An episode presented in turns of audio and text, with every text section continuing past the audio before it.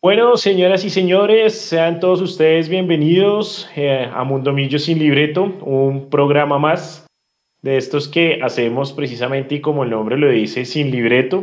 Somos un, grupo de amigos hinchas de millonarios hablando de esas cosas de las cuales uno normalmente habla en un bar, habla con los amigos después de un partido, tomándose, como siempre, unas buenas cervezas. Y empezamos con el primer salud de la noche. Eh, y dándoles la bienvenida a todos los que nos están acompañando en este momento a través de las plataformas digitales de Mundo Millos.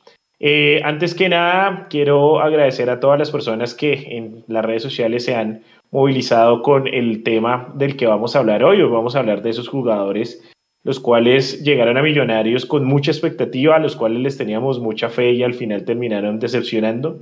La lista es larga, no creo que hoy vayamos a acabarla eh, con, con, o, vamos a, o vayamos a nombrar todos los que tengamos, pero seguramente recordaremos a muchos de esos troncos que pasaron por Millonarios y nos, nos dejaron más penas y decepciones.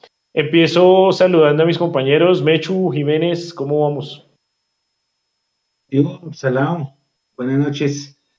Qué único, allá atrás. Salucita. Ay, Dios mío, ustedes me, dijeron, pues vamos a hablar de esta, de esta, de esta cosilla, no, tantos recuerdos. Yo creo que vamos a hablar hoy de los que uno se acuerda de lo que uno vivió, pero yo creo que podemos invitar a gente mayor que nosotros todavía y también en las mejores épocas también llegaron unos paquetazos tremendos que decepcionaron a, a la hinchada de que en esa época era el equipo más grande del país. Estamos hablando de los 80, de los 70, de los 60, pero sí, la lista es larguísima, pero vamos a ver. Imagínense en 76 años, en 76 años más de uno se coló fácilmente ahí. Nico Molano, ¿cómo vamos, nuestro productor?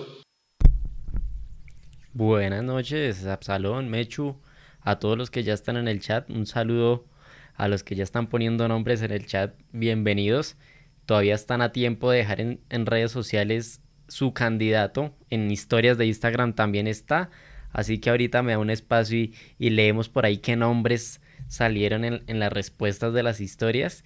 Y nada, a darle sin libreto aquí parejo un ratico a recordar de, esas épocas y de esos jugadores que, que al momento de uno acordarse ya dan es risa y, es un buen momento. Para quienes están preguntando por nuestro cuarto compañero, el cuarto mosquetero de Sin Libreto, Leandro Melo, ya en unos momentos eh, estará con nosotros.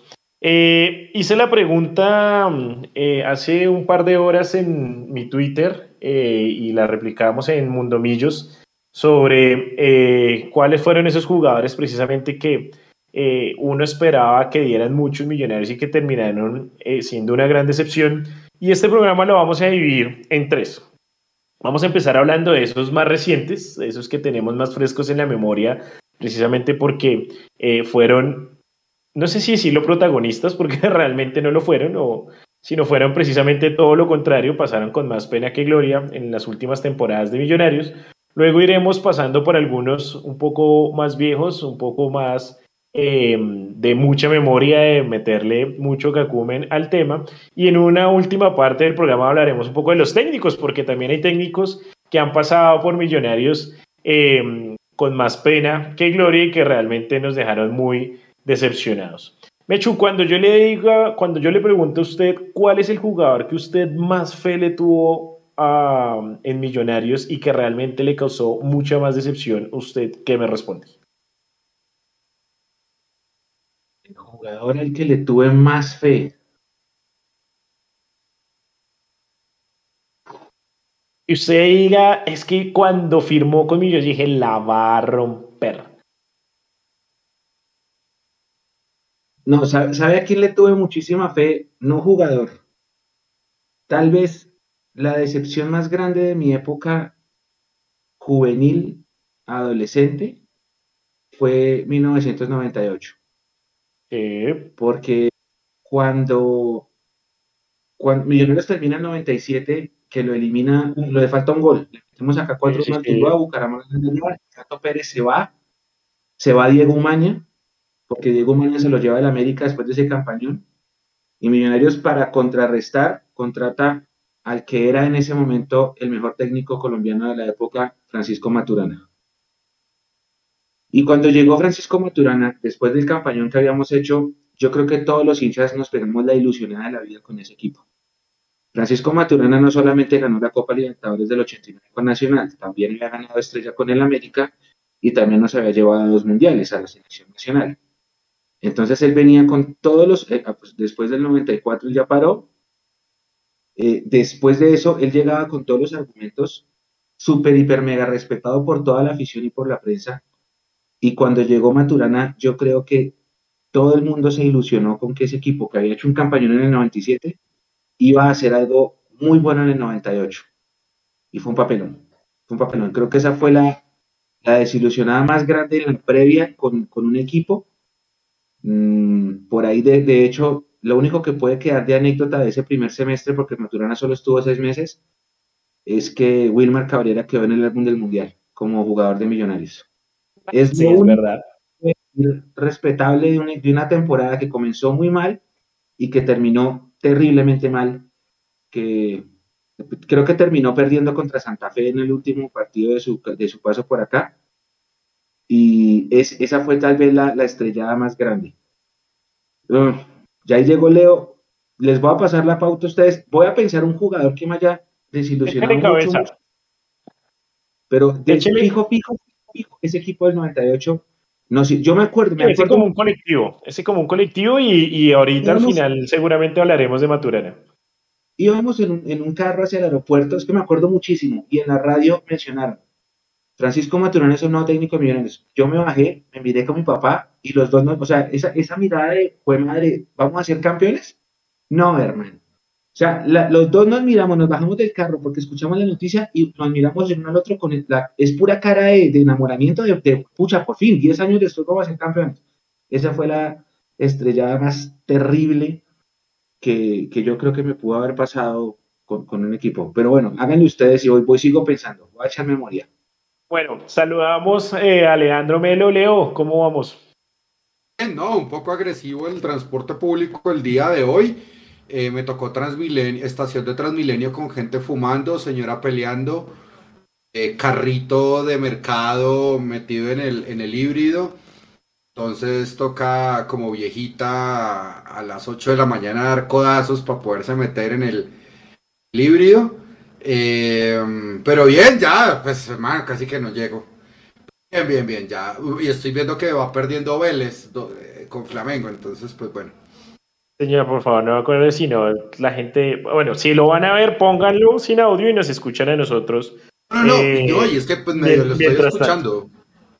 Medio lo estoy escuchando porque pues me gusta Vélez.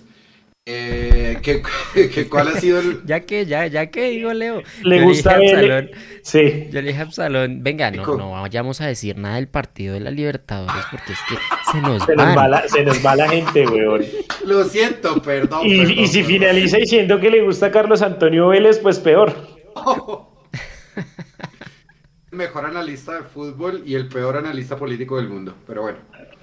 Pero no se vayan, Leo. no se vayan porque están en el entretiempo, les ahorramos, les ahorramos sí, el. Quédense 15 Quédense minutos más con nosotros mientras tanto. Bien. Leo. ¿Qué más? ¿Cómo les va? Saludos, ¿todo bien? Bien, si yo le hago la misma pregunta que le estaba haciendo al Mecho, si yo le digo a usted, si yo le pregunto cuál fue ese jugador de Millonarios que cuando usted escuchó que iba a llegar al, al equipo dijo, con este la rompemos, la saca del estadio, mejor dicho, llegamos hasta la final de la Libertadores y se llevó tremenda decepción, ¿cuál fue para usted?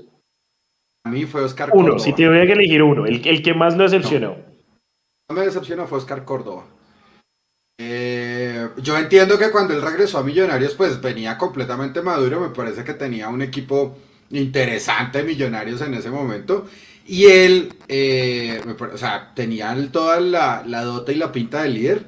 Entonces, eh, creo que yo creo que no hay nada más maluquísimo de, de recordar era que cuando sacaba, ¡ay! le dolía el lumbar.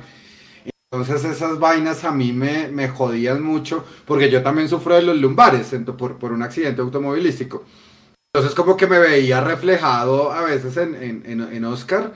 Eh, yo creo que esa ha sido el- la peor decepción que, que he sentido con un jugador de, de Millonarios. Seguramente hay muchos más, Pero lo que pasa es que uno dice Oscar Córdoba, mundialista, de experiencia, viene a rescindirse de Y claro, Boca, Turquía, eh, un montón de equipos. El tipo le va a poner un. Le va a dar una experiencia maravillosa a Millonarios y terminó siendo un completo fiasco. Ni siquiera excepción, fue un fiasco. Entonces yo creo que Oscar Córdoba. Oscar Córdoba. Porque además se, se, fue de Millos joven, antes de ser el Oscar Córdoba, que ya luego todos conocimos. Eh, y tiene pues todavía el, el, San Benito de haber sido el arquero en ese fatídico 7-3. Eh, pero, más, pero más encima regresa y regresa con todos los pergaminos, con toda su experiencia, uno esperando obviamente que fuera el líder del equipo. Eh, recuerdo mucho esos saques en donde en efecto parecía que ya la asiática le pegaba durísimo eh, y ya no era el Oscar Córdoba que todos esperábamos que fuera. Eh, y que pues curiosamente sí terminó su carrera en Millonarios, pero no como nosotros esperábamos. Nico, le, le, paso la pregunta, su merced, ¿cuál ha sido ese jugador que más lo decepcionó llegando a Millonarios que usted pensaba que era el, el crack, pues, que le iba a romper. Claro, bueno, yo, yo la tengo un poquito más fácil porque es más para, es de un tiempito, de un tiempito más, para acá. yo creo que podemos empezar con ese. Y antes de, de, empezar con el primer jugador, que es el que más me decepcionó, voy a darle la bienvenida a Nicolás Benítez, nuevo miembro del canal. Gracias, Nicolás, ahí por hacerse miembro ya puede disfrutar de los beneficios, de las ventajas que tiene en el chat. A Miguel Kitian que está ahí conectado. Miren, Nicolás Benítez dice, los mejores 6K invertidos en mi vida. Saludos muchachos. Saludos Nicolás, explíqueles, explíqueles, rápidamente a los usuarios eh, cómo pueden inscribirse, cómo pueden hacerse miembros premium del el canal de YouTube de, de Mundomillos y qué beneficios tienen para que la gente se anime y, y se suscriba. Bueno, sí, aprovechando, porque seguramente llega aquí gente que usualmente no, no, no está en todos nuestros programas. Lo único que tienen que hacer es buscar el botón que dice unirse. Eh, está normalmente, si está en el computador, debajo del video. Si están en el celular, cierran el chat en vivo y ahí van a encontrar el botón de unirse. Ustedes le dan ahí y van a leer todas las ventajas. Van a, va a estar resaltado su nombre, van a tener una insignia todo el tiempo y mientras vaya pasando el tiempo esa insignia va a ir cambiando para, para mostrar su antigüedad y van a tener emojis que nosotros les estamos subiendo, que realmente ustedes piden los emojis y nosotros los creamos y se los subimos. El último que nos pidieron fue el escudemillos, el anterior que nos pidieron fue el SML. fue el primero que nos pidieron fue el SML. De una vez son tres emojis, entonces ahí está para que los utilicen y en las transmisiones en vivo también van a poder eh, interactuar como con más precisión y van a poder expresarse lo, mejor en el chat. Así que los que se quieran hacer miembros, bienvenidos. Va a ser un gran apoyo para el canal. Así que eh, listo, podemos empezar ahora sí, ya quedó explicado. Por favor, colaboren a ver si le pagamos a Leandro.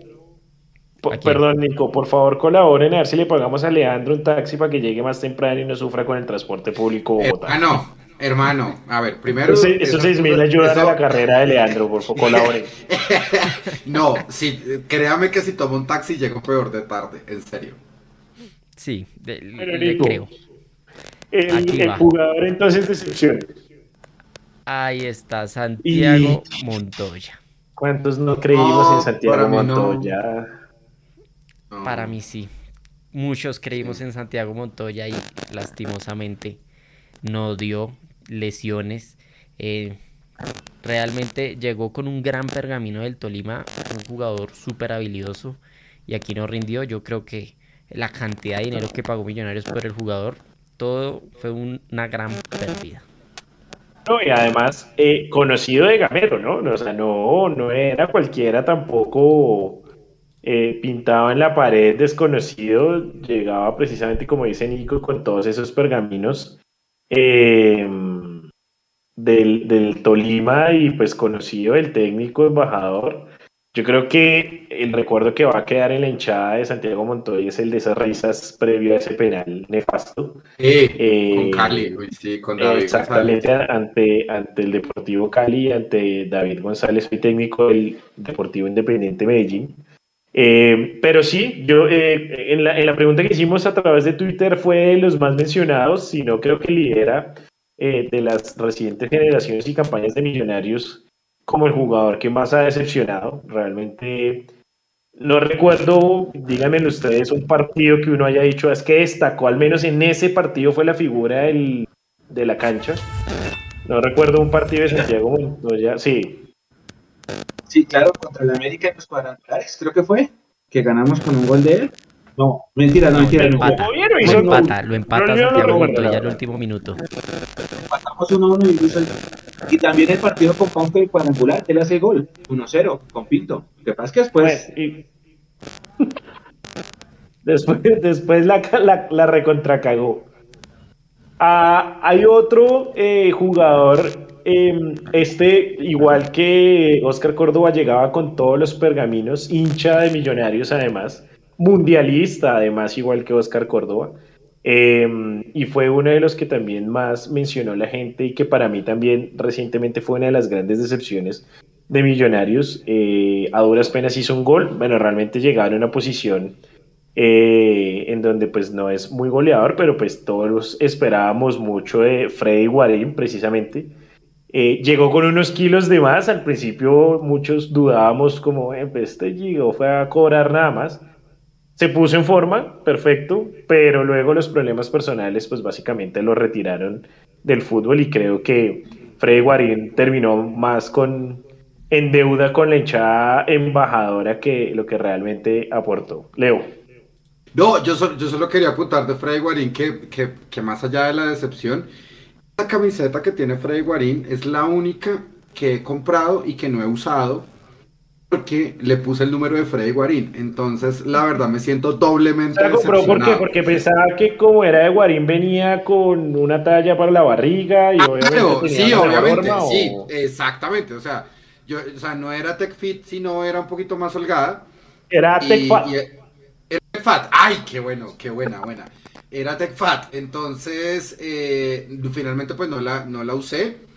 Eh, es una camiseta decepcionante y yo digo, es la peor compra de camiseta que he hecho, porque era tanta la fe que le tenía él que pues le puse el número, eh, una vez lo soñé, entonces pues fue bastante decepcionante perder el, pues no perder el dinero, pues queda ahí esa camiseta como, no se va a usar y ya. Para la gente, para los, los que son muy cabaleros, seguramente dirán como lo que pasa es que ese número no es que sea de mucha ayuda, ¿no? El, número que utilizaba Freddy Guarín, que era el número, el número 13, y pues no es un número que normalmente uno asocie con la buena suerte realmente. Mechu, su, su recuerdo de, de, Freddy Guarín. Pero antes de dar el mío, bienvenido a Rafael Nava, nuevo miembro que lo ha hecho hace unos segundos. Bienvenido Rafael y pone Solomillos loca, pero ya lo puede usar en emojis, así que eh, bienvenido. Entonces, de Freddy Guarín, mire, eh, lo alcanzamos a hablar un poquito con Absalón antes de empezar. ¿Y por qué no es mi top 1? ¿Por qué puse a Santiago Montoya por encima? Porque Freddy Guarín resulta saliendo por unos problemas personales, por problemas externos. Yo creo que se puso en forma, alcanzó a hacer un gol, iba, iba teniendo buen fútbol, pero, pero termina saliendo Millonarios por problemas externos y, y yo creo que eso no le permitió ser un total fracaso porque realmente duró muy poco, duró muy poco en Millonarios, entonces por eso no alcanzó a ser mi decepción número uno, aunque sí, claramente esperábamos que, fuese el, líder de, ese, de ese equipo y no sucedió. No, pero el hecho de que haya durado seis meses nada más es muy diciente. Menos, ¿no? ¿Cuánto duró, Mechu? No, realmente como cuatro meses, sí, sí, sí, sí, por eso. Como dos o tres, ¿no? Pues lo, digo desde el punto de vista de la nómina, ¿no? O sea, estuvo en nómina seis meses. Ah, eso sí. Siguiente. Siguiente, ¿cuál más tenemos? Encontré, ya me acordé del mío, ya, ya sé cuál es el mío. El mío se llama Iván René Valenciano. Pucha. Ese. No sé, despláyese, Mecho. Yo no, no quiero los acá. yo en los que estuvo. En todos los equipos donde estuvo hizo goles. Yo, porque eh, mi familia es de Bucaramanga, los, lo, lo- lo tengo presente en el Bucaramanga, hizo goles. En Junior siempre que nos veíamos hacía gol. Creo que es el máximo goleador del... Ganaron los Mets. Creo que es el máximo goleador de, de- de la historia. Ya, Sí, respire tranquilo que ganaron los Mets. Eh, y aquí llegó y yo dije, no, hermano, si nos hizo nosotros 200 goles, acá tiene que hacer 300 más. Llegó completamente sobrepesado, hizo solamente un gol, hizo otro en un amistoso. Creo que fue el jugador al que más oficial le solo fue uno, ¿no? Uno solo al Pereira, un Oficial, partido sí. que ganamos 3 a 2. Mire, Sí. pero- pero- perdón, perdón, interrumpo, mire la curiosidad. El único gol de Freddy Guarín con Ay, sí, a también fue contra. Pereira, ¿no? Sí, sí, sí, iba a decir lo mismo. Los Mientras ustedes toman, mientras ustedes toman la Lo que, pasa, lo que pasa es que yo, yo creo que de Freddy Guarín lo que influyó más fue, bueno, uno tenía un bagaje internacional tremendo, sí, pero influyó mucho que él era hincha del equipo. Y entonces mucha gente, sobre todo los que son hinchas de la selección, que lo vieron jugar en la selección, pues se emocionaron mucho porque un jugador referente de selección venía a jugar al equipo que pregonaba en redes que era hincha y pues más la combinación de su, de su hoja de vida, pues uno decía, o la gente decía, acá la va a romper. Pero pues en el es que acuérdense que en el primer partido el profe Gamero lo expone porque lo manda con esa panzota ahí a jugar, que de pronto era mejor tenerlo un poquito ahí, que se, que se pusiera a punto de ahí sin mandarlo a jugar, pero bueno, con esa, con esa, con esa pancita le hizo el gol al Pereira. En, el- en ese partido que también quedó 3-2, paradójicamente. El de Valenciano También. también, fue 3-2. Sí, sí, curiosamente. Nico, ahí el- Cárdenas. ah, no, de- devolvamos, le envié, te- le envié ahí la foto de, de Iván René. Lo que pasa es que sí, el tema con Iván René, antes de, de pasar al siguiente, eh, es que uno lo veía cachetón, gordo, pesado. eh, yo, ah, no sé, para, para mí no fue decepción como tal desde el punto de vista en que, eh, no sé, yo, yo no le tenía mucha fe a Valenciano cuando llegó, lo, lo sentía más exjugador que otra cosa. Guarín. pero sí. Bueno, pero ahí le doy la derecha a Mechu de lo que decía. Con, con Freddy Guarín, pues uno tenía la expectativa de que era hincha y de que. Y es más, el tipo bajó de peso. Realmente sí se puso más en forma, cosa que nunca se vio con Valenciano. Yo nunca vi que Valenciano haya bajado de peso. Pues, Eh, usted mírele esos cachetes a ese man, o sea. yo ya, o sea, no sé, decía- yo, yo veía a Valenciano y me lo imaginaba comiendo empanadas ahí en la tienda de Fontanar con una cuenta de más de 50 mil pesos semanales y la vecina cobrándole como, hey, Iván René, ¿qué hubo que, que ya?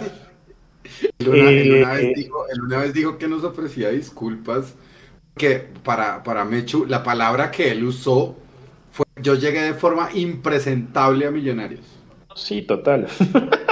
Aquí en el chat, en Facebook dice Carlos Álvaro Sánchez. Valenciano hace poco en una entrevista dijo que al único equipo que le pediría disculpas por su rendimiento era a Millos. Sí, sí. Bueno, Eso bien, dijo- ya, eso es la- algo. La, última palabra con, con Hernán Peláez. Eso, No, eso es, claro, eso es es que- algo, ¿no? No, uno, va- uno va y ve las fotos de la época y sí, el hombre estaba ya haciendo extras. El hombre estaba era tratando de alargar su retiro. Sí, no. Y no, seguramente Así. tenía por ahí, todavía estaba enculebrado con alguna deuda y no quería colgarse en data crédito y era como, marica, el primer equipo. Y pues, eh, Millonarios que durante la primera década de este siglo eh, se caracterizó por ese tipo de contrataciones de dudosa procedencia, baratongas y, y que uno decía como, "Bueno, será un tiro al aire y realmente al final de cuentas la mayoría terminaban siendo una gran, una gran decepción. Ahora sí, Nico. Total.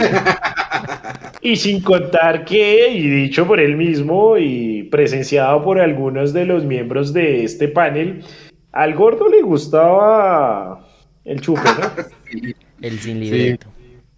Eh, el, el hombre no escatimaba esfuerzos al momento de tomarse una cervecita. Una Herman. cervecita, o sea, no- mm. Sherman de amarillo, ¿no? Eh, como hoy en el Bucaramanga, en, aquel- en ese escudo fontanaresco que todos recordamos los que alguna vez fuimos a la sede de Fontanar.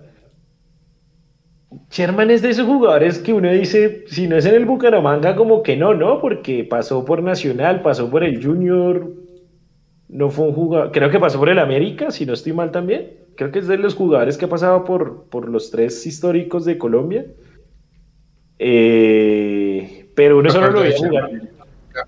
Sí, Mechu jugó en el América Sherman. Creo que sí. Creo que Eh, me me no. disculpan, creen que no, creen que sí. No ah, no, mentiras, miento. en- No, no, lo, no lo estaba confundiendo, pasó por, le estaba confundiendo por el color, pasó fue por Santa Fe. Eh, Ah. Pasó fue por Santa Fe, pasó por, por Santa Fe. O, ofrezco disculpas a la amable teleaudiencia. Eh, pero pues básicamente si no era el Bucaramanga como que el hombre no jugaba, ¿no? ¿Qué recuerdan de Sherman en Millonarios? O sea, ¿qué, qué puede uno alcanzar, alcanzar a recordar Ah. de Sherman en Millonarios? Ah, Vamos a apelar a la memoria de Mechu. Mechu, sé que tiene la mejor memoria de los tres, de los cuatro. Solo goles en Copa. Y que por ahí en primera ronda. Y- Solo- y sí, jugaba porque parecido, no- jugaba parecido a Vázquez, el Vueltica Vázquez. Con la diferencia de que Vázquez fue campeón, ¿no? claro. Que ese es otro, ese es otro tema para un programa, ¿no? Esos que sin pena ni gloria igual fueron campeones. No, Un Burbano. creo- sí, un- Díaz Urbano. No, yo creo que, yo creo que lo de Sherman, es que Sherman, el Sherman que llegó a Millonarios le faltaba el bagaje que tuvo por haber pasado acá cuando llegó a Nacional. Sí, Entonces, es eh, de pronto eso fue lo que hizo que acá no pudiera brillar, no se, hubiera- no se consolidara, terminara solo jugando en Copa. Entonces, llegó, llegó muy biche y, y acá se fue. Y pues cuando se fue, es- como muchos jugadores que se van de acá y triunfan en otros lados, eso le pasó a Sherman Cárdenas. Aquí vino Morelo, acuérdese, el de Santa Fe. Sí, Vino sí, acá, hizo creo que un gol por Copa, se fue y la rompió. Eh, y así hay ejemplos varios. Varios, Sí, varios. ese es otro ejemplos varios de jugadores que en Millos sin pena ni gloria y Mm. Y después la rompieron. ah. ¿qué más tenemos? Uy, Dios.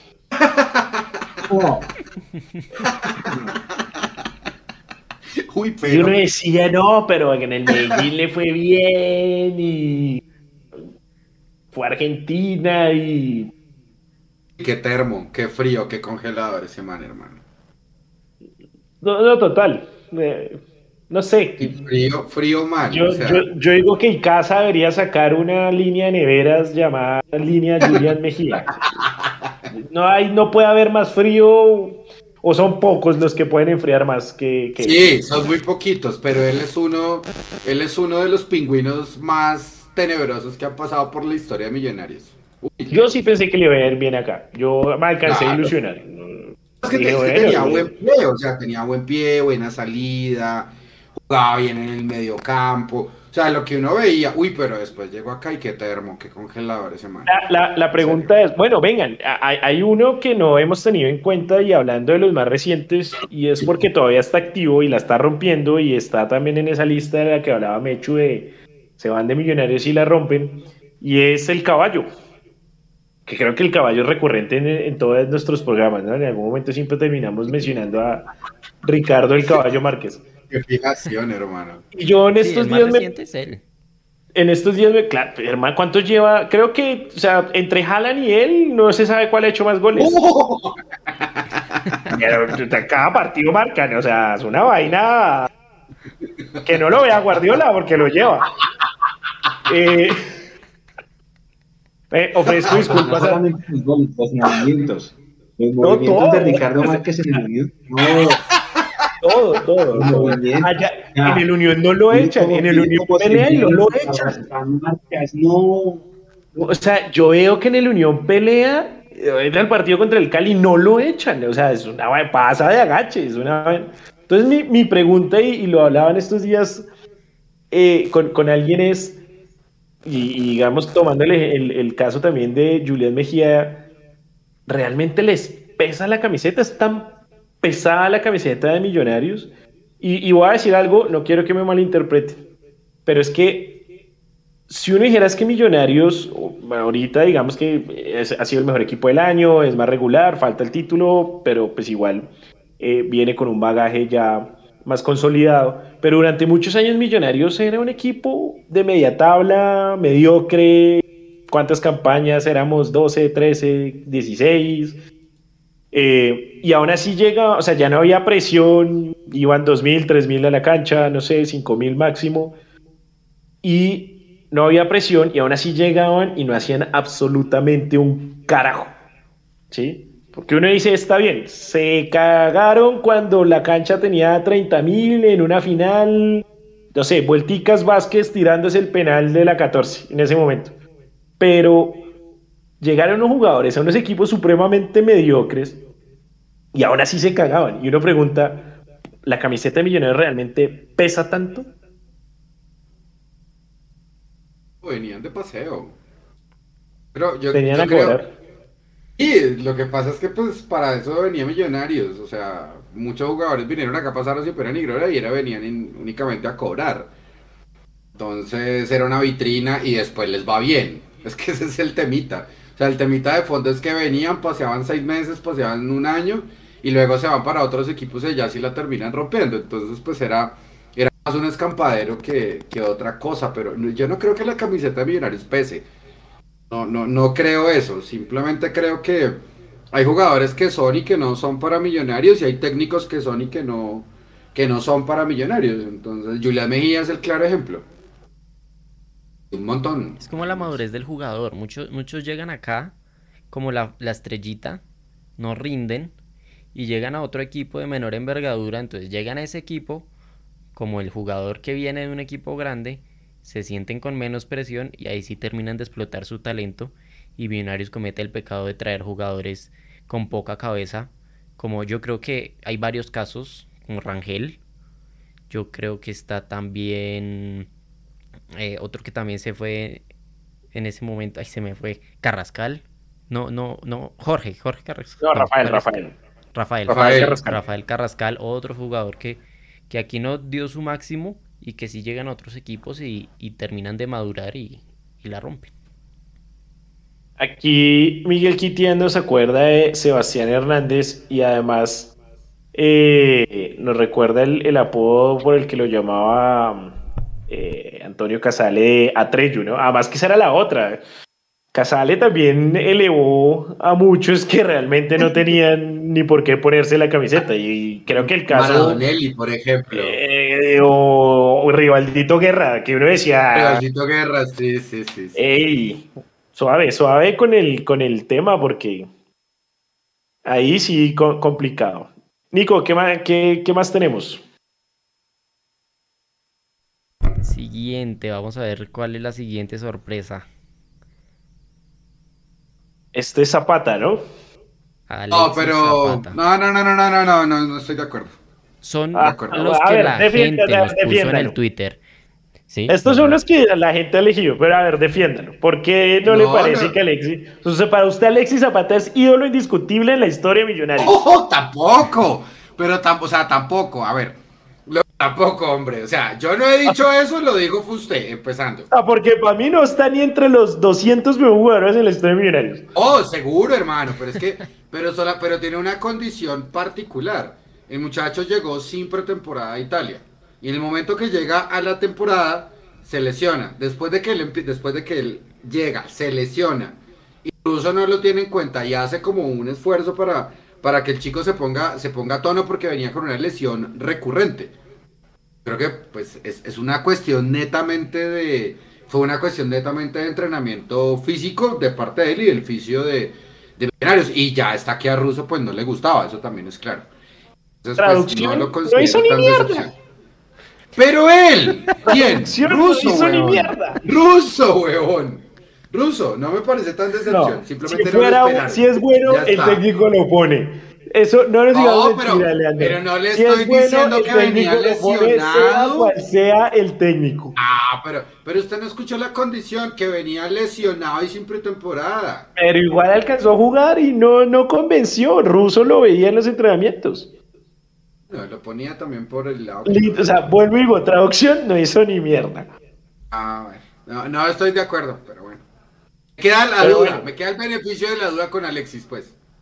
To- Toca buscar las estadísticas de Alexis Zapata en Millonarios y vemos, eh, a ver, esas grandes condiciones que le ¿Qué ponía Leandro. qué y- mamera esta mierda, qué mamera esta mierda de los datos, a veces esconden lo, lo más importante.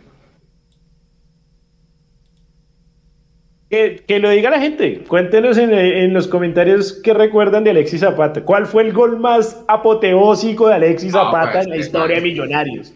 El partido tampoco, más la clave. La idea, la pues, idea es que hablen en el chat, Absalón, hombre. Exacto. Así es más difícil. Cuéntenos en, el, cuéntenos en el chat. Cuéntenos en el chat. Andy Polo, Uy. peruano, indiscutido en la selección. Rapidísimo, una bala. Que aquí ni pena ni gloria. Uno que puede decir de Andy Polo. ah? Eh, No, pero Andy Polo, cuando llegó Andy Polo, yo digo, nadie decía, uy, llegó el rimbombante Polo, no. Llegó la flecha Polo, no. No, de hecho, todo el mundo estima quién es. Mire, Lo mire que que, pasa es que, pues, por alguna razón yo lo tenía en el radar cuando llegó. no, por acá en Estados Unidos. ¿Cómo, Nico? Yo lo tenía en el radar cuando llegó y sabía lo rápido que era y sabía que era de selección Perú. Y e- este jugador me alcanzó a ilusionar mucho cuando llegó y, realmente no, no dio. ¿Será que fue la altura? No, y sabe por, y sabe por qué creíamos que podía dar, en, en parte un poco porque venía, no había jugado profesionalmente, pero venía de jugar con las inferiores del Inter de Milán. Uno decía, bueno, si estuvo en Italia, en el Inter, algo tendrá. Realmente no. Eh, ahí es donde uno dice, bueno, el Inter de Milán también se descacha, ¿no? Con Andy Polo, con Tyson Rivas y con algunos otros más. No hay club infalible contratando jugadores. Pero eh, sí, no, Andy Polo realmente no, sin pena ni gloria también en, en su paso por, por Millonarios. No, un par de Polo goles creo que hizo por ahí, ¿no? Pero Sí, y votó, un- votó un penal también por ahí. Pero no, no, total, total. no, no. Bueno, el que sigue lo nombraron varias veces. Aquí estoy viendo, mire, los de Instagram. Mire todos los de Instagram. Uy, Casi Dios no hay santo. decepciones. Uf, Todas esas son respuestas en Instagram. Ya ahorita hacemos un repaso. El que sigue lo nombraron bastante. Por aquí está. El gran Gabriel. Gabriel Auch. debutó con gol. Y ya. Y ya, Y votó pare, dos y pare, penaltis. y y de Sí, votados penales. sí, me hace penales. recordar, Mechu, ¿cómo se llamaba? Es que no recuerdo el año, pero yo, yo sé que ustedes se acuerdan, o, o Leo. Hubo un jugador en Millonarios, estamos hablando para mediados de los 2000, jovencito él de las inferiores, que un día en una primera fecha en un torneo contra el Unión en Santa Marta hizo dos goles. Y fue lo único que hizo en toda su historia Valencia. fue Gilberto Valencia, ahí está. Que todos decían, hermano, eso era, eso era, en ese momento era como si Andrés Gómez en este momento hubiera debutado con dos goles y todos decían, tenemos al próximo Ronaldinho, o sea, ¿qué es de la vida de Gilberto Valencia? ¿Qué hace hoy Gilberto Valencia? No, Wilberto Valencia después de hecho, como fue flor de un día, creo que el siguiente partido fue un clásico, lo jugó, no le fue bien, y ahí se apagó, y él terminó dedicado a la construcción. Él trabajaba en, terminó trabajando en la construcción. Lo que pasa es que, lo que ustedes decían ahorita, nosotros también a inflamos a la gente de una manera que un jugador hace un partido dos goles y ya lo estamos catalogando de ídolo. Acuérdese de Marcelino Rentería en el 2001, ¿se acuerdan de Marcelino Rentería? Hay una Oh. bandera en Oriental, un partido contra el Medellín. Marcelino Rentería llegó y empezó a hacer goles. Hizo como goles en cinco partidos. Había un partido contra el Medellín un sábado por la noche y había una bandera en Oriental que decía Marcelino, sos un ídolo. Tengo el video. Porque es que ante la falta, ante la ausencia de ídolos, cual, o sea, cualquiera que metiera dos goles ya lo íbamos catalogando. Y lo que ustedes decían de Casale, que todo el grupo le pegaba una potenciada a todos los Muy del estilo eso barra Pues, Pedro Franco. Y eso todavía pasa, pues es que el, el trapo de Román, el tifo de Daniel, calma, calma, porque para graduarse de ídolo hay que hacer una especie de una carrera. Entonces también es que nosotros no nos ayudamos. Y con Jauche pasó eso, ¿no? Gol en el debut y todo el mundo decía, bueno, llegó por fin un argentino desde Gabriel Fernández eh, que realmente eh, lleve con orgullo la camiseta embajadora y Ese, ese, ese, da- ese, ese, ese tema Absalón da para otro programa, extranjeros decepcionantes. uy, de esos hay montones. ahorita, ahorita eh, que le acabo de enviar uno a Nico, extranjero también y hermano, eh, de esas decepciones, no sé Nico si lo tiene ahí para que lo pongamos de una vez.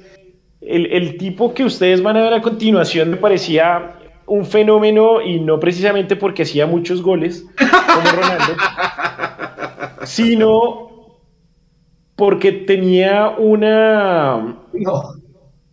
¿Se acuerdan de Hernán Bollero? Hernán Bollero tenía Claro. una particularidad y era que eh, atentaba contra las leyes de la gravedad. Era el único jugador que además medía casi dos metros, medía como un metro noventa más o menos, y que podía agacharse en el aire. ¿Cuántas veces no vimos un centro directo a la cabeza de Hernán Bollero? El tipo se levanta flaco, desgarbado, alto, con todo el empuje entre los defensas y uno decía, es que golazo, ya uno lo iba cantando y cuando el balón venía a 20 centímetros de la cabeza se agachaba y el balón seguía derecho. ¿Qué otro jugador Es- podía hacer eso? No conozco ninguno en el mundo el- que hubiera podido hacer tantos Sí. amagues al balón como Hernán Boyer en el aire. Es el único ítem estadístico en donde no le gana, donde, donde Peter Crouch no le gana a Hernán Boyer. No, no, no, no, no. Y Peter Crouch era Ronaldinho al lado de, Sí, claro. de Boyer. Pero es que, hasta, luego, y que curiosamente luego, el tipo llega con pergaminos porque venía a ser goleador. O sea, lo, lo miraron, lo buscaron por números y lo trajeron. Y el tipo llega con pergaminos. Aquí hace, creo que fueron tres goles, dos de Copa, uno de Liga, o al revés, dos de Liga, uno de Copa. Y se va, no dura casi Hizo- unos seis meses, hizo- se va y vuelve acá, a le- ser acá le tengo el dato. Acá le tengo el dato. Hizo cuatro goles. Dos por Copa Eso, ante Academia, un equipo que ya no existe. Eh, y dos goles en Liga, uno contra el Cúcuta y el otro contra el Envigado. contra el Envigado. Y votó uno debajo del arco contra el Quindío que quedamos 0-0, una noche de viernes, me acuerdo. No, debajo del arco votó como 100, pero hay algunos que se recuerdan más. Pero el tipo Y- se va y vuelve y es goleador. Aquí para darle, para darle los datos, a Leandro que le gustan dando los datos, para reforzar lo que está diciendo el Mecho. Venía el Blooming de Bolivia, en donde en dos años hizo un total de 51 goles. ¿Sí? Que no es una 25 goles por año, no es una mala marca. Eso, Llegó eso a lo que hizo Carlos Castro acá. Tal cual. Llegó a Millonarios con esos cuatro goles en tan solo 16 partidos. Y luego volvió al Blooming, donde hizo en los siguientes dos años 42 goles. O sea, el tipo simplemente o sea, o jugaba para el Blooming y era la única manera en que fuera goleador. O sea, solo jugando Ah, el- en, la, en La Paz. Es el, es, es, el- o sea, Hernán Bollero es al Blooming, lo que, lo que Sherman es al Bucaramanga. sí, más o menos. Jugadores de un solo club. No, no, porque es Sí, que claro. Sherman, Sherman en Nacional sí la rompió. Es que Sherman tuvo una buen, un buen paso por Nacional. Sí, pero no sé Después si de tiempo. pero. Hola, miren, quiero, quiero antes de seguir presentarles a alguien. ¡Arnoldo! Ahí para toda ¿Quién la audiencia les presento a mi gato Arnoldo. Ya sabrán por quién. Lo Por, tengo Arnold- ahí. por el Bollero. Estoy pensando en cambiarle el nombre de Arnoldo a Bollero o a Auche, Sí. seguramente. Póngale Tinito. Eh, ¿quién- ¿A quién, bueno, diga- cuéntenos la gente en el chat, ¿a quién más recuerdan?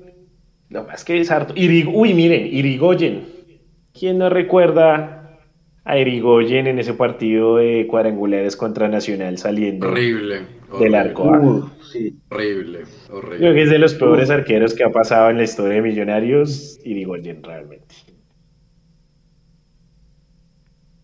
¿A Otro quién más que recuerdan venía con ustedes? grandes pergaminos. Uno que venía con grandes pergaminos también, y no podemos negarlo. Y que terminó decepcionando en, te- en más, más parte por, por lo de su señora, Freddy Montero. Yo creo que a Freddy Montero le tuvimos todos una fe tremenda cuando llegó en 2013 a reforzar el equipo campeón. Y no, no, no, no se logró, no se le dio.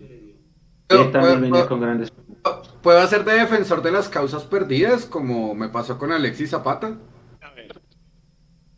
Que en el caso de Freddy Montero, él no jugaba en la posición por la que venía de hacer goles. Hernán lo utilizaba de media punta, mientras que en el Seattle en Estados Unidos jugaba era como nueve. Entonces, pues, solo por eso. Y ahora sí, saben que yo no creo que a. Sí, visto desde cierto punto de vista, es decepcionante porque pues uno esperaba que llegara a ser goleador como tal, de ese 9 de área. Pero yo siento que tampoco le fue tan mal, ¿no? Hizo Le goles. fue muy mal, no- le no- fue muy mal, fue a la señora. A la señora sí le fue terrible. Sí, obviamente el tema de la señora, como decía el Mechu, pues es un tema ahí que uno dice como, pero, pero no sé, no, no sentía tampoco que fuera como, no sé, no era como Bollero que cada vez que, o como con Ca- Caballo Márquez que agarraba un balón y uno ya estaba eh, con el madrazo en la boca porque sabía que el balón iba a terminar en la tribuna. Eh, pero sí, lastimo. Yo creo que le hubiera podido ir mejor, seguramente, pero tampoco me parece tan decepcionante como muchos de los que ya hemos hablado y, y- y- y los que hemos recordado. Yo les tengo, eh, en algún momento con Leandro nos sentamos a hacer unos oncenos precisamente de jugadores que han pasado sin pena ni gloria por millonarios y, y queremos compartírselos. Eh, tenemos uno, tenemos uno en donde al arco va Hugo Tuberquia, ¿se acuerdan de Hugo Tuberquia? Apuesto que Uy, muchos no, puedo se acuerdan de... Eh, Sí, o sea, de esas vainas que uno dice... Milton Patiño pasó por acá. No, Eh, pero, uy. bueno, pero, pero Milton Patillo tiene una vaina, pasó y no pasó, porque nunca jugó. Pero, pero estuvo en, Oficialmente estuvo en nunca jugó. Estuvo en Sí, planilla. fue Ah, suplente, listo. pero oficialmente nunca jugó. Pero pasó. No, o sea, sí, pero usted, en, pero usted en planilla no le pone en un partido jugado. No, no, sí, a ver, a lo que me refiero es que estaba en planilla. No quiero decir si jugó. Sí, sí, sí, no. suplente fue varias veces, pero nunca jugó afortunadamente, porque Ok. para caerme mal Milton Patillo. Eh, tenemos una línea en este primer equipo, el 11 no ideal, que armamos alguna vez con Leandro. línea de cuatro con Roberto Carlos Cortés. ¿Lo recuerdan? ¿Lo recuerdan? Ahí sí le tenía fe, Eh. Ahí sí le tenía fe. no, perdón, esto, fue, esto es línea de tres. ¿no? Yo es que esto es Línea es línea de tres, tres. claro. Línea de tres. Ezequiel Brites, No, Jesús. hablan- hablando de extranjeros. Y agárrense, señores. Yo creo que este, por- este jugador que voy a mencionar recibió putazos en el campín como nadie lo ha hecho, Nicolás García. Claro.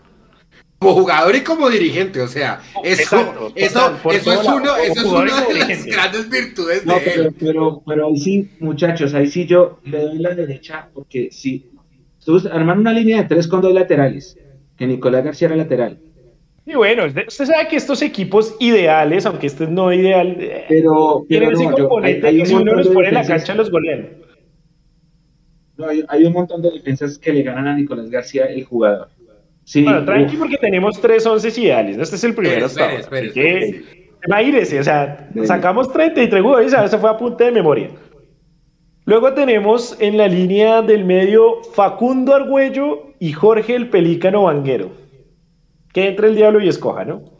Línea de tres más adelante, Sherman Cárdenas, ya lo mencionamos. Otra de esas, de esas promesas que logra todo en el América y que llegó acá con toda la ilusión y mm, mm. Sí, no, no, no. no. sí, él es otro ejemplo. Sherman Cárdenas, que ya lo mencionamos. Eh, otra barriga famosa en el campín, Marcelo Tejera. Yo no sé quién era el que decía, no, pero jugó, pero tenía calidad, pero ahí tenía algunos pasecitos. Yo, yo, yo lo digo.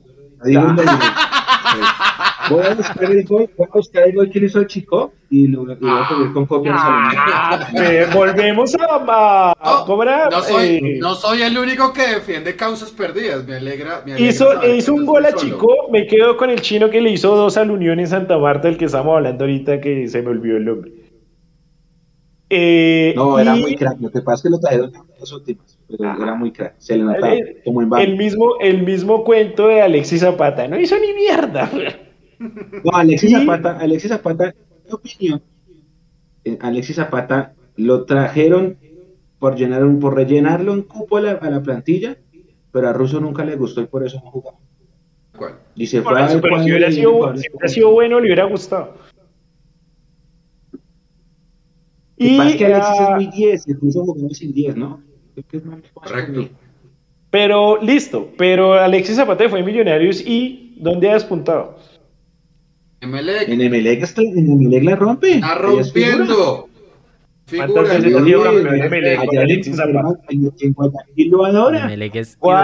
No, pues igual a Omar Guerra en Ecuador también lo adoran, pero. y Bueno, a Juan Carlos eh, Jaramillo también. sí. Tal, tal cual. Esteban Ramírez, volante, ¿se acuerdan de Esteban Ramírez? Otras Sí. de esas decepciones argentinas, ni fu ni fa. Y adelante, dos argentinos también. No, es que uno, uno, aquí, aquí uno no habla de goles hechos, sino de goles desperdiciados. Gastón Sangoy y Martín Pérez Lindo. ¿Quién vota más goles entre esos dos? Difícil la pregunta, ¿no? No, hay, hay, hay, hay, hay peores. Al técnico, No, peores. que le- el técnico que le pusimos a este 11 no ideal número uno fue Francisco Maturana. Tomás Durana, sí, claro.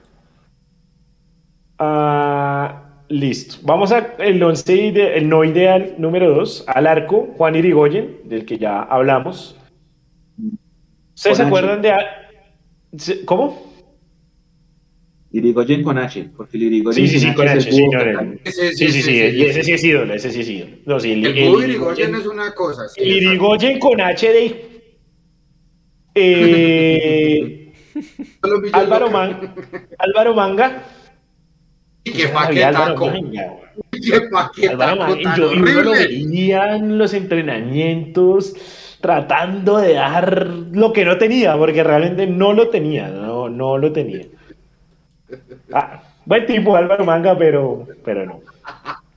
Flavio Córdoba, de la misma época, ¿se acuerdan? Llegaba de Equidad, Sí, si no estoy mal, claro, Flavio Córdoba y. Y ustedes se acuerdan, yo la verdad cuando lo cuando vi esta vez es- este ejercicio que hemos hecho con Leandro alguna vez, no, no lo tenía en mi mente, pero Gustavo Cañete. Paraguay. De esos que ni fu ni fa. Yo le, yo le decía de cariño Gustavo Cañingo, pero bueno. Al- al- en la línea de volantes, uno que debutó, si no estoy mal, también con gol y que en un partido contra Águilas, cuando era Itagüí, mejor dicho, la rompió y dijimos, no, este va a ser el crack, y no, Jefferson Angulo, venido de la gran liga de Azerbaiyán, recuerdo que jugaba en el Bakú de Azerbaiyán. FK Bakú, sí señor. Exactamente. Rafael Castillo. Es que Rafa Castillo que llegó también con los pergaminos y. Ay, No, yo ya. creo que a Rafa Castillo sí le pesó la camiseta. O la camiseta o el clima de Bogotá le pesó, porque él venía del Pereira de romperla. Ese sí puede ser que le haya pesado. Sí, de, de esos jugadores que. Otro que sí, que se adaptas a una ciudad y a un equipo y de ahí no va a salir. El siguiente yo creo que es. Era como en, en su fue en su momento el, el- el- lo que fue hasta el semestre pasado el Caballo Márquez. Javier Araujo. Que si no estoy mal tuvo además dos épocas en Millonarios. ¿no? O sea, no le bastó con robar la primera, vino una segunda a robar también. Exacto, comió arroz y vino por la pega. Total. Carlos Marinelli, del cual ya hablamos. Diego Cochas, que solo lo recuerda la gente porque tiene el gol más rápido en la historia del, fútbol profesional colombiano, pero no lo hizo con Millonarios. Y creo que es de los pocos jugadores que ha pasado. Ese es Carreño. Es Carreño. Ah, salado. mentiras, tiene toda la razón, lo estaba confundiendo, porque también pasó por Equidad, tiene toda la razón. El del gol es Carreño. Y Diego Cochas, ni fu ni fa. Néstor Falucho. Silva, Dios santo.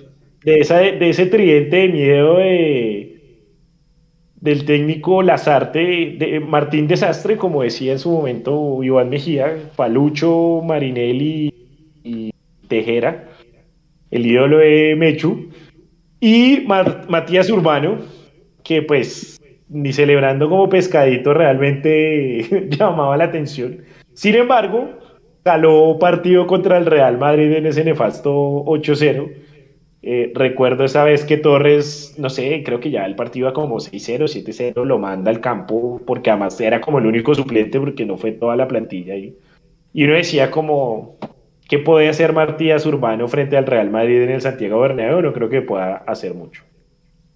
El técnico de este 11 no ideal número 2, alguien que realmente yo no, yo no puedo, lo detesto, es su verso me parecía eso, solo verso, eh, Juan Manuel Lillo. Yo, Ah, yo sé que hay lillistas de corazón, pero yo con Juan Manuel Lillo no, no, no puedo. Pero es que ese Ahí equipo jugaba muy levantando bien. la No, no, no, no, no, yo no, jugaba. yo Juan Manuel Lillo Ya no. Ese equipo jugaba prensa. Y me, abu- y me- divino. y me aburrían sus ruedas de prensa hasta más no poder realmente, o sea... También está tomando cervecita alemana, Absalón. Eh, sí, señor, también cervecita alemana. Buena, está buena, está buena. Sí, sí, sí, sí, sí, recomendada, recomendada por el doctor Imami. Muy buena. muy Y vamos con el tercero. muy bien.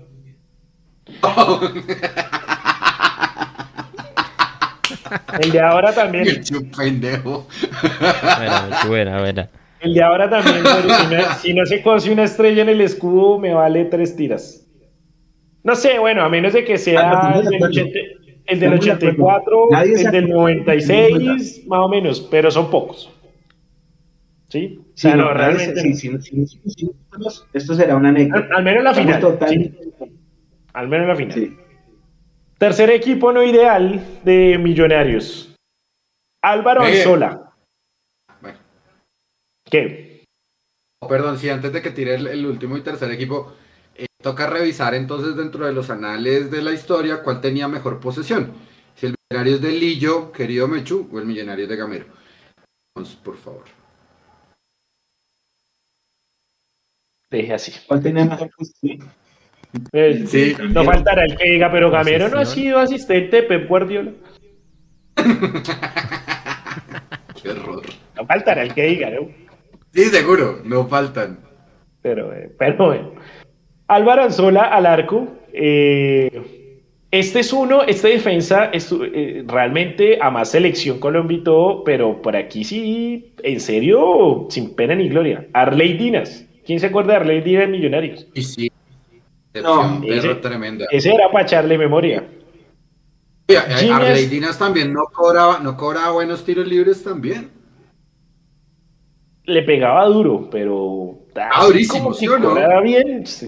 Es que esa, toda esa- todo ese equipo del 2002, del segundo semestre del 2002, es una gran decepción. Porque acuérdese que a ese equipo llegó Dinas, Arley Betancourt, Wipipe Segura, después llegó Mayer, ya cuando ya todo estaba quebrado. Me falta uno. Era, eran varios jugadores del Deportivo Cali, campeón de, de subcampeón de América, que llegaron acá y, y, pues, la gente también dijo, uy, el equipo hay. Y no, la decepción que nos metimos todos, el técnico era Cheche Hernández, Era y la decepción que nos metimos todos ese segundo semestre del 2000. ¡Ah, es esta camiseta! Total. La decepción que nos metimos todos en ese, en ese 2002, porque el equipo sí prometía. O sea, usted, si ustedes lo nombran en esa época, acuérdense muchachos, viene Betancourt, viene Dinas, viene Oscar Díaz, gracias Andrés, viene Wipipe Segura, eh, me falta un delantero, ¿quién era el delantero de ese equipo? Pero, o sea, nombres tenía. Y uno dice, no, pues sí, ese equipo está para pelear, que arrancamos ganándole 4-2 al Bucaramanga, que todo el mundo no, sí, ahora sí. Y ese equipo, ah, Rubiel Quintana, gracias, gracias, Quintana. Rubiel. No, Y ese era es el que, mejor le pegaba a los tiros libres. bueno. Sí, y ese equipo, o sea, usted lo veía por nombres, yo le busco una formación de ese equipo en el 2002 y usted dice, uy, sí, ese equipo era bueno. El arquero era Burgues, ya había vuelto Burgues, creo, o estaba Roquelo, pero no me acuerdo. La pregunta es, ¿qué pasó? el equipo era bueno, pero no. Y ese equipo terminó 17 de 18. Bueno, eh, Jimmy Asprilla y Francisco Foronda. Véanme estas joyas. Foronda. ¿Ah? Francisco Foronda en Millonarios. Al medio, Jesús Di Filipe. Fernando Fadewil. Otro de esa tripleta nefasta. David Ramírez, ¿se acuerdan de David Ramírez? ¡Eh! Lucho Delgado posteó una foto hace poquito con él, ¿no? Ese era la Álvaro. ¿Sí? No, no, no, la vi. Rodrigo Astudillo, ¿se acuerdan de Astudillo? ¡Qué porquería! Orlando Berrío, que vino acá y nada que ver, se fue a Nacional y fue campeón de Libertadores, ¿quién lo diría? Norman Cabrera, el venezolano. venezolano, sí. Norman Cabrera. Eh, aquí me recuerda Andrés Herrera que Breiner Castillo era el arquero del 2002 también. Breiner Castillo, Brecas, sí, sí. El famoso Brecas. Y, Buen arquero. Y uno, yo, yo creo que, yo, creo que puede haber un programa en donde podamos hablar fácilmente del top 10 de jugadores más madreados en la historia de Millonarios jugando en Cantín. Y este seguramente estaría entre los tres primeros. Leonardo Castro. Sí. ¿Ustedes se acuerdan de Leonardo Castro? Sí, claro. Seguramente tienen los jugadores más odiados. Estoy, necesito hacer una eh, pregunta Perdón, espera, termino acá. El técnico Dragan Miranovic. Sí, Dragan, sí, claro. Pregunte. ¿O alguien, o alguien que no, no sé si de pronto no lo mencionamos o yo estaba distraído. ¿El Aguilar no hace parte de ninguno de No lo mencionamos, pero sí entra en el listado de jugadores que no, nada que ver en Millonarios, la verdad. Claro, sí, yo creo que Belmero. Oye, es que, la, es, que la, es que la lista es larga, o sea, realmente nos podemos quedar tres horas más yo creo, y sacaríamos... ese, fue, ese fue uno de los que se nos quedó por fuera, ¿cierto, Absalón? Yo creo que por eso siempre. Sí, sí, sí, no, no, no, fácilmente da para unos tres oncenos más. Estos fueron los que en ese momento. Los que en ese momento, que los que en ese momento eh, nos salieron. Miren, estoy mirando aquí lo que nos dice la gente, Cufati Hablando de venezolanos, ah, lo mismo que está pasando de pronto con Celis ahorita, que la verdad uno no ve a Celis eh, pues como conectado. Jason Ibarrola, ¿te acuerdan? del paraguas. Oscar Vanemera, con todo el cariño Mario, pero el hijo no jugaba un oh. carajo. Ahí sí me disculparán. Ah, Iturralde. Bueno, es que Iturralde es de esos de pero jugó final y fue campeón, ¿no? Porque recordemos que Nacho Iturralde jugó la ida frente al Medellín en 2012. Oscar Briseño, gemelos perversos, y nos tocó uno de ellos. Oiga, ¿sí se han dado cuenta que nosotros cuando nos tocan hermanos nos tocan muy mal? por ejemplo, Daniel y Oscar Briseño nos tocó Oscar. Daniel la rompió en el Cali Central, ¿se acuerdan? Sí, nos tocó Oscar. ¿Sí? Los hermanos Sichero, Gabriel llegó a Europa, ya no se nos tocó Total. Y así hay, podemos buscar ejemplos de hermanos que se nos haya tocado el, el, de los dos, y que sí. Y no, sí, normalmente nos toca el, para, para, ofreciendo un poco a los Simpson el, el Hugo. Siempre nos toca el, el malo. Mechu. Rubiel Quintana. ojo que le tengo uno especial aquí, Absa. Alejandro Pino nos envía su, su candidato. Alejandro Pino, un saludo si es que está conectado. Un abrazo aquí de parte de todo el, equipo de Mundomillos. Alejandro Pino Calat nos envía su candidato. A ver si lo reconoce, Mecho. Ahí está. neto. Neto, que venía de ser ídolo en el Corinthians portada de la revista Millos en el año 93. Imagínese. José Ferreira Neto.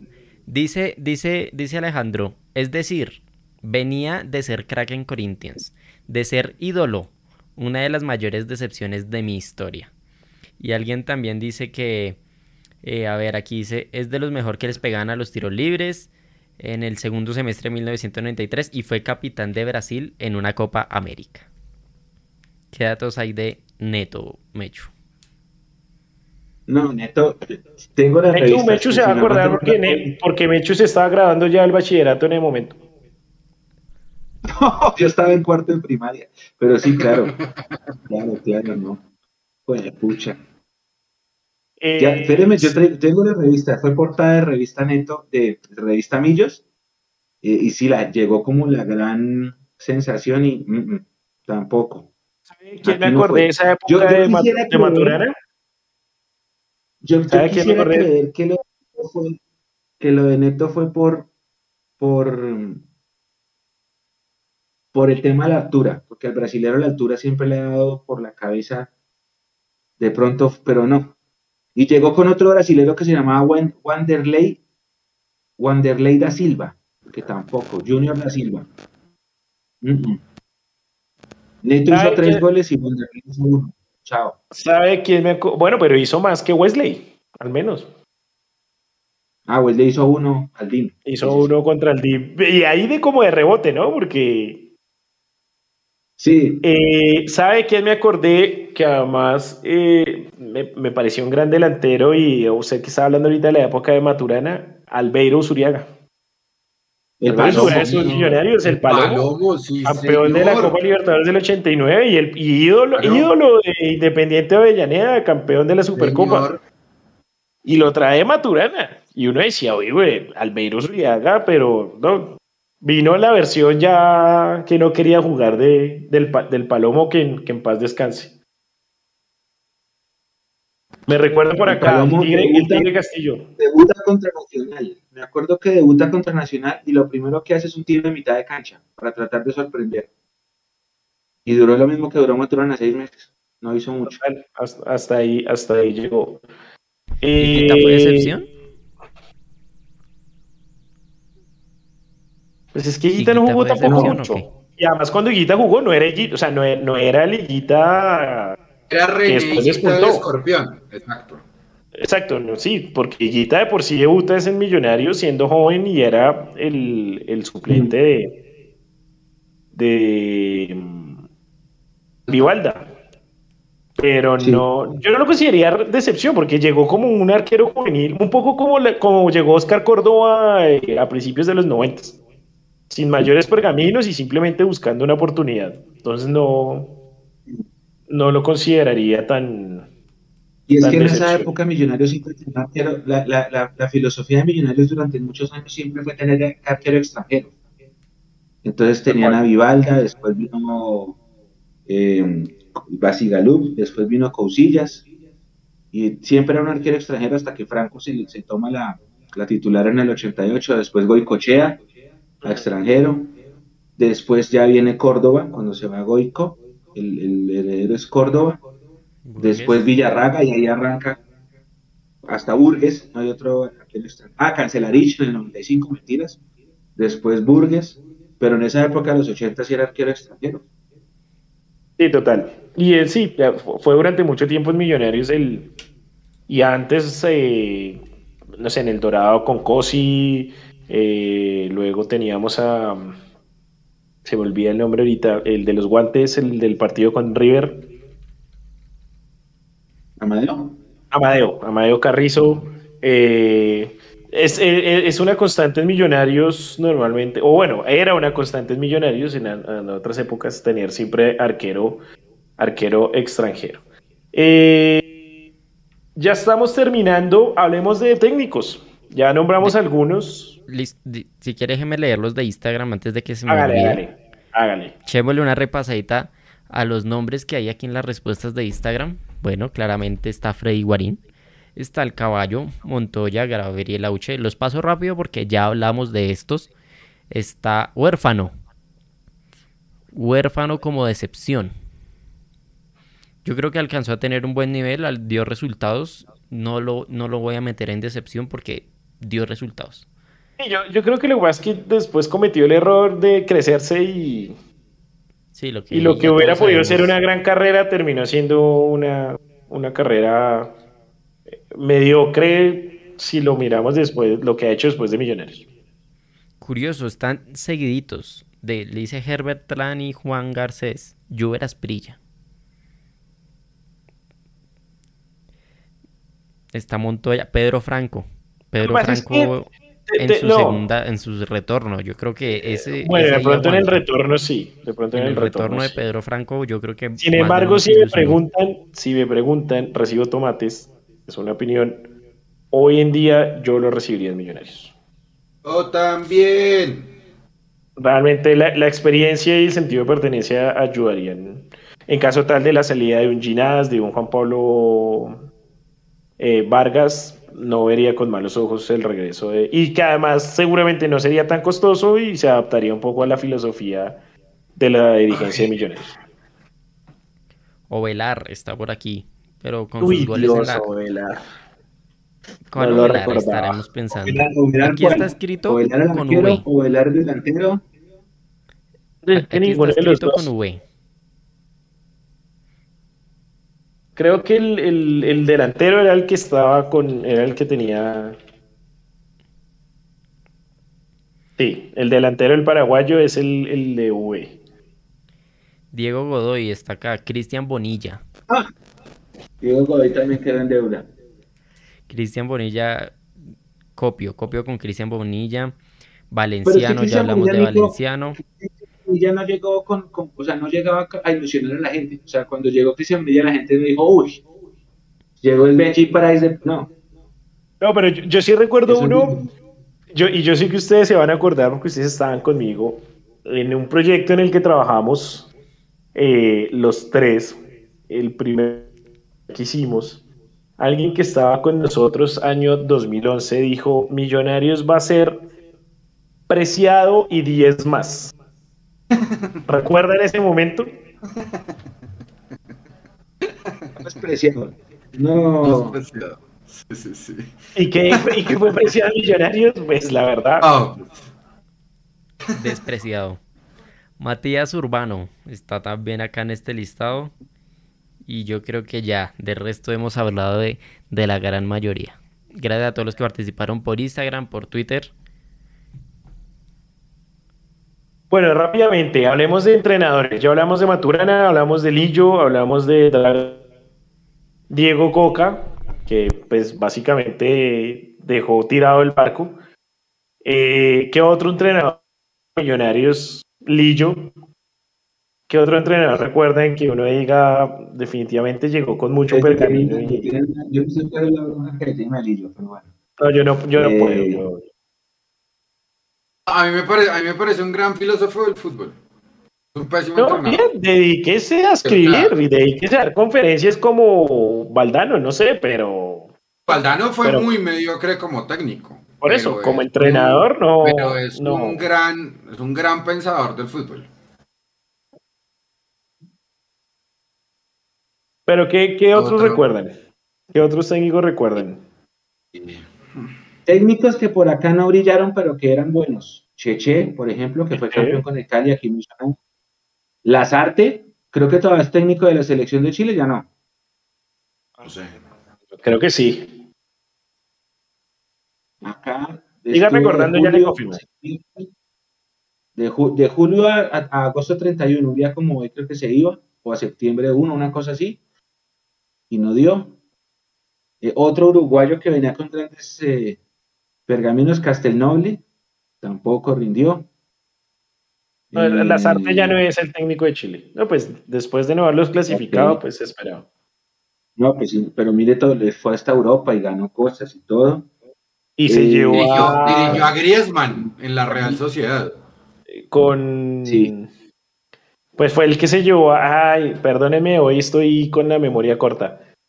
¿Quién fue el colombiano, el volante del que jugó en el 2007 junto a Siciliano? Estrada. A Jonathan Estrada se lo llevó para la Real Sociedad, precisamente Martín Lazarte. Jonathan, a ver, ¿qué otro La segunda etapa de Estrada fue decepcionante. Continúen.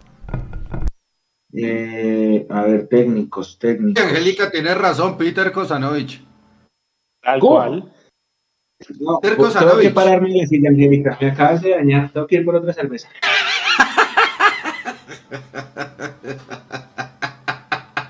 Rubén Israel, dice Andrés Herrera. Rubén Israel, defensivo como él solo, ¿no? Rubén Israel sí podía parquear el bus, lo, sí, lo, lo, pero total. Ah, esto, sí es muy, difícil, sacar un, un listado de jugadores de fútbol base, dieron petardos, y esta me queda muy jodida. Ah, ese, sí, pues se pueden encontrar algunos, pero... Es que es muy difícil. Recuerda que Diego Barragán dirigió interinamente a Millonarios en algún momento. Recocha eso. Uy, no. Juan Carlos, Osorio. Peter no, es el peor técnico de nuestra historia. El peor. Sí. El peor. Hasta allá, hasta allá. ¿Por? El peor. Pero pregunta Nico que por qué. Corría el año 2002. Millonarios no tenía la gran nómina, pero estaba haciendo buenos resultados. El técnico era el Chiqui García. Y ahí pasan dos cosas. El equipo tenía tres jugadores importantísimos. Uno era el Ferry Zambrano, otro era Marcio Cruz y el otro era Juan Carlos Jaramillo, que en ese momento era. Ferry Zambrano, perdón, Marcio Cruz se lesiona la rodilla, seis meses afuera. Chao. Quedan Jaramillo y el Ferry. Y estaba otro uruguayo que es López Batalla, que es otra maleta de las que yo vi maleta, maleta. Y a Luis Augusto García le entra por querer ser manager, director deportivo, y se trae a este tipo Peter Kosanovich a ser técnico. Peter Kosanovich asume y creo que si ganamos una vez o dos veces fue mucho. El equipo termina muy mal esa campaña y no, terrible. Aquí Nacional nos ganó con un gol de taco. O sea, no te pueden hacer un gol de taco. Nacional no te puede hacer un gol de taco acá en Bogotá. Nos ganaron 2-0. Y un jugador que se llamaba, de apellido, sea, era de apellido Ricaurte, que no le conoce nadie. Y nos hizo gol de taco después de un tiro de esquina. Esa campaña fue terrible, nefasta. Y el técnico era ese Peter Kosanovich, que llegó de la nada, que yo la verdad no sé dónde lo sacó el Chiqui García, para, para tener su, su, sueño de ser manager y director deportivo. Fatal. ¿Saben cuál técnico? Ese fue el único día en la vida que Millonarios tuvo menos gente en el Campín contra Nacional. Había 25 mil, eran 13 mil de Nacional y 10 mil, algo así, 14 o 11. Había más, más, más gente en, la, en, el sector sur del estadio. No se me va a olvidar nunca. ¿Qué técnico, me, ¿Qué técnico me decepcionó? Porque llegaba con, con incluso con un doblete en liga con Nacional, Quintabani. Y decepcionó. completamente. Eh, no, la lista de técnicos, no sé, estoy mirando acá. Eh, además que tuvimos técnicos interinos como, eh, bueno, Oscar Cortés, el famoso Kinder de Cortés. Umaña en el 2000 tampoco fue descollante. El Flaco Rodríguez, ¿se acuerdan de, de Jaime Flaco Rodríguez? Eh, Moisés Pachón, que fue el que se comió el cielo. Tal cual. Los interinos siempre eran Otoniel Quintana y, y Cerve León Cuesta. Y Cerve, y Cerve León. Cuando el equipo estaba en crisis, Otoniel Quintana asume el mando. Ah, bueno, y en, el nuevo, en la nueva época era Neis Nieto. Cuando echaban a el pobre Neis ahí Y en su momento el Chamo Serna también alcanzó a ser técnico, técnico interino. El chamo fue técnico, sí. Bueno, yo creo que se nos quedan muchos más nombres por fuera. Eh, seguramente nos dará para algún programa más. Eh, realmente sí, eh, Millonarios ha contratado troncos a la lata, como dice Escalafón Cauca. Pero pues al mismo tiempo creo que, y un día seguramente lo haremos si nos sentamos a hablar de los grandes jugadores de Millonarios también tendríamos un programa lleno de, nombres y de, buenos recuerdos. Eh, quiero agradecerle a todas las personas que se conectaron con nosotros en este Mundo Millo sin libreto. Como siempre, eh, pueden dejarnos sus comentarios en el, en el chat de qué les gustaría que habláramos. Aquí, como se dan cuenta, no hablamos mucho de fútbol, pero siempre tiene que ser algo relacionado con millonarios y nos gusta este tipo de, de conversaciones siempre al calor de una cervecita y, y entre amigos y hablando de esas cosas buenas y esas cosas también no tan buenas que nos ha dejado Millonarios. Mechu, muchas gracias por esa buena memoria. ¿Cómo va el partido de ¿Cómo va 4-0 ganó 4 y, y cerró ya la... Parece que Vélez no va a viajar a Río porque ¿para qué?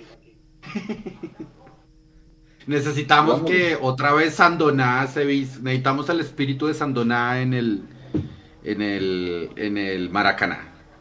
Dando pata, al menos como para, que lleguen al, menos al menos una buena gresca tienen que armar allá.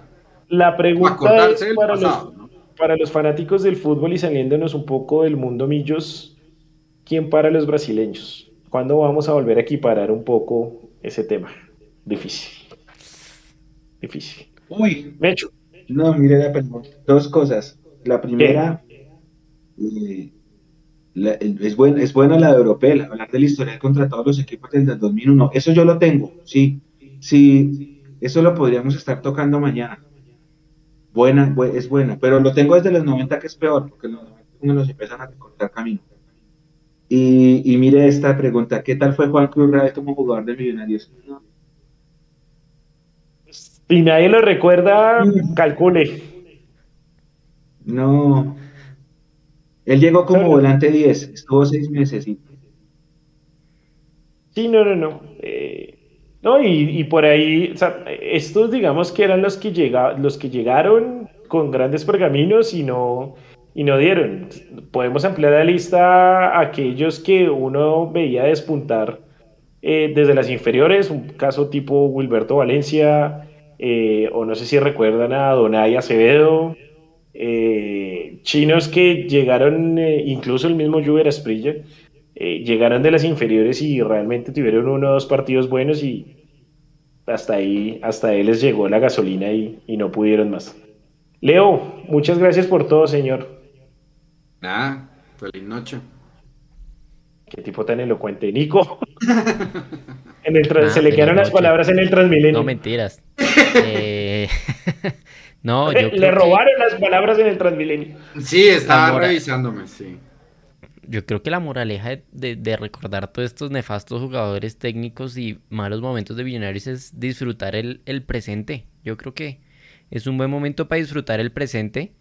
Y, y yo sé, mire, el jugador del presente que salió por ahí fue Celis. Pero yo creo que es momento de, apoyar a todos y disfrutar de verdad el buen fútbol que estamos viviendo en Millonarios, que, épocas oscuras hubo y que en este momento estamos intentando rescatar eso, sí, un poquito a trancas y mochas, no como todos quisiéramos, pero se va avanzando y, que todos echemos para adelante. Es verdad, es verdad, disfrutemos del presente, obviamente eh, nos gusta cómo está jugando Millos, nos gusta ser primeros en todas las tablas. Eh, se viene un clásico, obviamente uno de los partidos eh, en que más eh, fuerza hacemos y el que menos nos gusta perder. Pero al mismo tiempo el mensaje para Gamero y para el equipo es la estrellita. Sin la estrellita, el recuerdo al final se convierte en agridulce y y realmente los equipos que quedan en la historia son los que ganan, los que ganan títulos, no son los que hacen procesos. Está bien el proceso, muy chévere, realmente ojalá siga. La idea es que Millonarios esto lo haga año tras año, pero, pero el título, el título es lo que los hinchas anhelamos más. Un abrazo a todos, muchísimas gracias por su audiencia y nos, veremos en una próxima ocasión en este Mundo Millos sin libreto. Adiós. Chao pues, vuélvanse miembros, solo Millos Loca.